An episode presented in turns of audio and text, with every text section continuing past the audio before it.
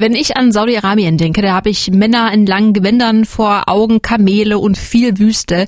Das war's dann aber auch, aber natürlich gibt's in diesem Land so viel mehr. Stefan Ort ist Autor und Journalist und er reist eben in diese Länder, über die wir nicht so viel wissen, beziehungsweise die auch keinen so guten Ruf haben oder aber, wie er es selber sagt, im Pressefreiheit-Ranking ziemlich weit unten stehen. Er hat schon mehrere Bücher rausgebracht, Couchsurfing in China, in Russland und dem Iran und sein neues Buch heißt eben Couchsurfing in Saudi-Arabien. Arabien. Ich habe mit Stefan gequatscht über Vorurteile, über Kamel, Schönheitswettbewerbe und was man sich von den Menschen dort abgucken kann. Hi, schön, dass du da bist. Ja, freue mich auch. Du hast ja Couchsurfing schon in Russland gemacht, in China, im Iran. Äh, stand denn Saudi-Arabien schon immer auf der Liste oder wie kam es zu diesem Ziel?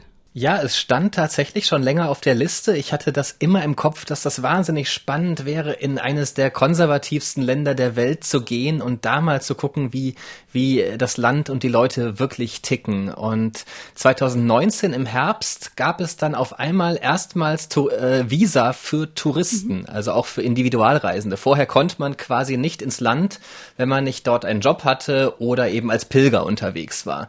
Und als es diese Visa gab, habe ich sofort einen Antrag Antrag losgeschickt und dann war klar, das ist das nächste Buchthema. Das wusste ich zum Beispiel nicht, dass man da nicht so einfach einreisen kann. Ich weiß wahrscheinlich wie die meisten Deutschen nicht sehr viel. Ich weiß halt, dass es sehr konservativ ist, dass es da viel Wüste, viele Kamele gibt, dass Frauen nicht Auto fahren dürfen oder durften offenbar. Das kannst du mir gleich noch erzählen. Was hattest du denn vorher für Vorurteile und was hat sich da jetzt vielleicht auch in Luft aufgelöst? Also ich konnte mir ganz schwer vorstellen, wie eigentlich die Stimmung in diesem Land ist, weil es doch sehr verschlossen ist. Es gibt äh, kaum Reiseberichte, es gibt ein paar Bücher von Expats, die da gearbeitet haben und gewohnt haben, ähm, aber so richtig viel Information hat man nicht, gerade was so diesen Alltag auch angeht. Und das fand ich wahnsinnig spannend. Das war für mich dann Neuland. Und also ein Vorurteil, was sich bestätigt hat, ist tatsächlich, dass es ein extrem konservatives mhm. und extrem religiöses religiöses Land vor allem mhm. ist. Also die, die Religion, der Islam, der Koran als Basis für alles Verhalten, für die ganze Philosophie hat eine derartige Wichtigkeit. Die meisten Leute beten wirklich fünfmal am Tag. Also das, äh, ich habe niemand getroffen, der sich mal kritisch, auch nur im Mindesten, über den Islam geäußert okay. hat, wie ich das in anderen muslimischen Ländern durchaus erlebt habe. Also das ist wirklich, man hat da das Gefühl, so eine Sonderstellung zu haben, auch äh, in der Welt, weil eben die heiligsten Städten, also Mekka und Medina, China dort sind. Mhm. Mit dem Autofahren, ist das, stimmt das oder ist das noch so, dass Frauen nicht seit, Auto fahren dürfen? Seit 2018 dürfen Frauen Ach. Auto fahren. Also Saudi-Arabien war das letzte Land weltweit, das Führerscheine für Frauen eingeführt hat. Wow. Couchsurfing, für alle, die vielleicht nicht wissen, was es ist, ähm, bedeutet ja nicht unbedingt, dass man jetzt wirklich auf dem Sofa von jemandem schläft, aber es geht halt darum, dass man einfach bei Leuten wohnt. Hat das durchweg geklappt? Wie hast du das gemacht? Gibt es da irgendwie Webseiten, wo, wo, man, wo Wohnungen zur Verfügung stehen oder klingelt man einfach? Wie funktioniert das? Es geht über die Seite couchsurfing.com meistens, wo über 10 Millionen oder über 14 Millionen Menschen inzwischen äh, angemeldet sind, die eben kostenlose Unterkünfte anbieten. Und in Saudi-Arabien war es leider ziemlich schwierig. Es gibt einfach recht wenige Mitglieder. Tourismus ist noch was total Neues. Äh, die Leute äh, sind da noch nicht angemeldet. Äh, es war ziemlich schwer. Ich musste ziemlich viele E-Mails schreiben, äh, bis ich dann meine Gastgeber gefunden habe. Und manchmal musste ich auch ins Hotel mhm. ausweichen, mhm. Weil es einfach nicht äh, möglich war. Aber wenn es klappte, war es immer eine ganz, ganz tolle Erfahrung mit wirklich sehr herzlichen, sehr gastfreundlichen Menschen, die mir auch wirklich viel von ihrer Welt gezeigt haben weil du gerade sagst, äh, man, man ist es ja nicht gewöhnt, dass da Touristen sind. Äh, du hast irgendwie geschrieben, dass die Leute dich teilweise für einen Fallschirmspringer gehalten haben. Warum? ja, weil äh, man sieht halt Leute mit Rollkoffern, Geschäftsreisende, ja. die dort im Land äh, umherreisen, aber mit so einem größeren äh, 60 Liter Reiserucksack, da war ich gerade so im ländlichen Bereich anscheinend ein ziemlich ungewohnter Anblick und einmal wurde ich tatsächlich gefragt, ob das ein, ein Fallschirm ist, den ich da mit mir herumschleppe. Du hast gerade gesagt, die Menschen waren sehr, ähm, sehr offen und sehr gastfreundlich. Wie groß war denn das Interesse äh, der Menschen dort an deinem Leben in Europa?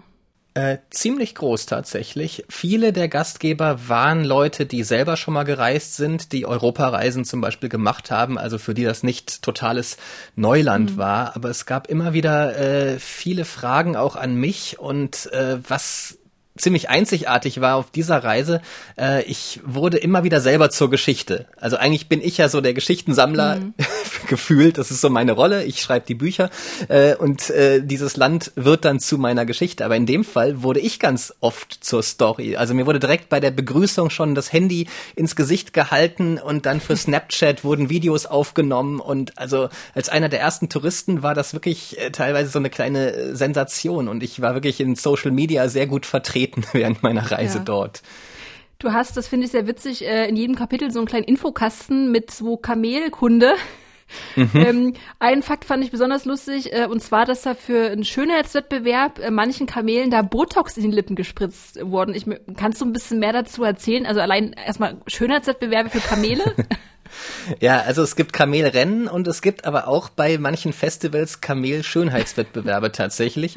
Und ein ganz wichtiges Kriterium dabei ist tatsächlich die Form der Lippen. Also die sollen so recht voll, aber irgendwie auch so ein bisschen hängend sein, dann sind sie perfekt. Und da hat dann einmal tatsächlich äh, ich glaube, mehrere Kamelbesitzer haben da mit Botox nachgeholfen. Eine fürchterliche Geschichte eigentlich. Es wurde irgendwie, äh, es kam ans Licht und ja. sie wurden tatsächlich dann disqualifiziert dafür. Der Untertitel des Buchs heißt ja Meine Reise durch ein Land zwischen Mittelalter und Zukunft. Wie viel Mittelalter und ist denn noch vertreten und wie viel ist Zukunft? Also, was mittelalterlich wirkt, ist teilweise die Religion, weil man wirklich dort einen besonders konservativen Islam hat und das Ideal ist quasi den Islam so zu leben, wie er im Jahr 600 nach Christus gelebt wurde.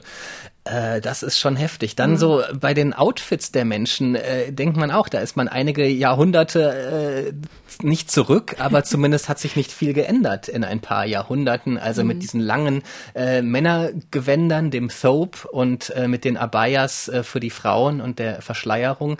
Also das ist durchaus äh, ähnlich wie bei Beduinen vor einigen hundert Jahren. Und natürlich auch einige Gesetze, so was das Scharia-Gesetz angeht und so, das wirkt aus unserer Sicht doch sehr mittel mittelalterlich, die Trennung zwischen Mann und Frau und solche Geschichten. Mhm.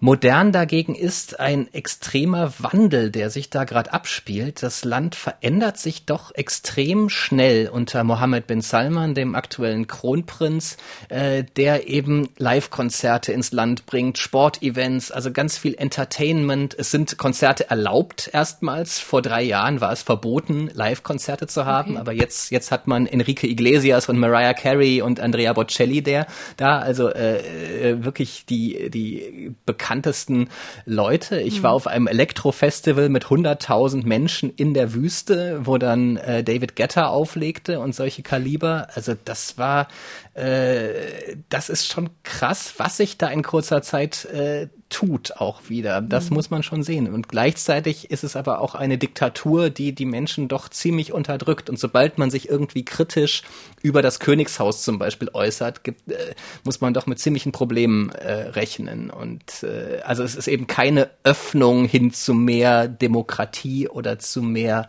äh, Mitbestimmungsrecht, mhm. sondern es ist äh, Brot und Spiele so ein bisschen. Ja. Kannst du vielleicht, ohne jetzt zu viel vorwegzunehmen, auch aus dem Buch, vielleicht eine kleine Anekdote erzählen oder irgendwas, wo du wo du, was dich erschrocken hat, wo du echt gedacht hast, Alter, das, da merke ich schon, ich, das ist eine echt andere Kultur und vielleicht aber auch ein ganz positives Beispiel, wo du dachtest, wow, da kann man sich auch in Europa vielleicht mal eine Scheibe abschneiden. Es gab immer wieder Gespräche mit anderen Männern, die doch sehr äh, macho-mäßig sich geäußert haben oder die, die einfach keinen, äh, also die Dinge gesagt haben, wir würden es vielleicht Locker Room Talk nennen, äh, die bei uns einfach nicht nicht mehr sagbar sind. Mhm. Äh, also auch über Frauen, auch teilweise äh, mit mit so einer Art wissenschaftliche Unterton. Ich habe einen jungen Arzt getroffen, der der mir erzählen wollte, dass zum Beispiel Geschlechtskrankheiten nur von Frauen übertragen werden können. Aha. Und der da meinte, es gibt da wissenschaftliche Beweise dafür und also generell, wie, wie er über äh, Frauen auch geredet hat, das war äh, schon, schon sehr speziell und sehr mhm. schwierig äh, zu ertragen. Und da spürt man, dass es eben dort keinen Gegenwind gibt, wenn man sich so äußert. Man ist halt sehr getrennt untereinander zu, zum anderen Geschlecht mhm. und unter den Männern äh, ist das wohl absolut in Ordnung, sich so zu äußern. Also das fand ich schon durchaus schockierend. Was ich sehr positiv fand, war generell so diese gastfreundliche mhm. Kultur dort. Also davon könnten wir schon erheblich was lernen, dass man jemanden einfach zum Tee einlädt und zu Datteln und Kaffee, nur weil er ausländisch aussieht, also von der Straße weg quasi einlädt. Sowas äh, passiert bei uns ja leider wohl kaum oder ja. extrem selten. Und äh, das ist etwas, was ich auf dieser Reise auch wieder gemerkt habe. Da könnte man echt was lernen. Ja. Glaubst du, das Buch äh, wird Leute, äh, die vielleicht eh schon Vorteile haben, noch darin bestärken? Oder glaubst du, du wirst mit dem Buch vielleicht auch Leute bekehren, die dann denken, ach geil, da muss ich vielleicht doch mal hin? Was glaubst du? Ich glaube, es ist eine Mischung. Natürlich bestärkt es einige Dinge, die einfach Fakt sind. Also die untergeordnete Rolle der Frau zum Beispiel in der Gesellschaft, diese extreme Ges äh, Geschlechtertrennung, äh, die strikte Religion, die alles beherrscht. Das sind schon alles Themen, die die einen sicher ziemlich abschrecken an dem Land. Aber ich glaube, ich habe halt dadurch, dass ich im Alltag war und so viel mit den ganz normalen Menschen zu tun hatte, habe ich auch eine sehr menschliche Seite des Landes erlebt und vielleicht kann man so ein paar Dinge besser nachvollziehen, wenn man das Buch liest. Man findet auch tolle Orte, also so Wüstenreisen für ein mhm. paar Tage sind absolut fantastisch. Es gibt da durchaus was zu erleben. Also ich bin sehr gespannt auf die Leserreaktionen tatsächlich, weil ich glaube, manche werden abgeschreckt sein, andere werden äh, vermutlich das äh, Flugticket dann bald buchen und äh, das wäre sehr interessant zu hören, was ja. da überwiegt dann nachher. Ja. Dann äh, danke genau. ich dir, dass du da warst und ich äh, drücke natürlich für uns alle die Daumen, dass das Reisen irgendwann mal wieder möglich ist und dann sind wir natürlich dann gespannt, äh, was du wieder für eine spannende Reise machst und was du uns dann für ein neues Buch mitbringst. Da bin ich selber sehr gespannt. Jo, vielen Dank. danke.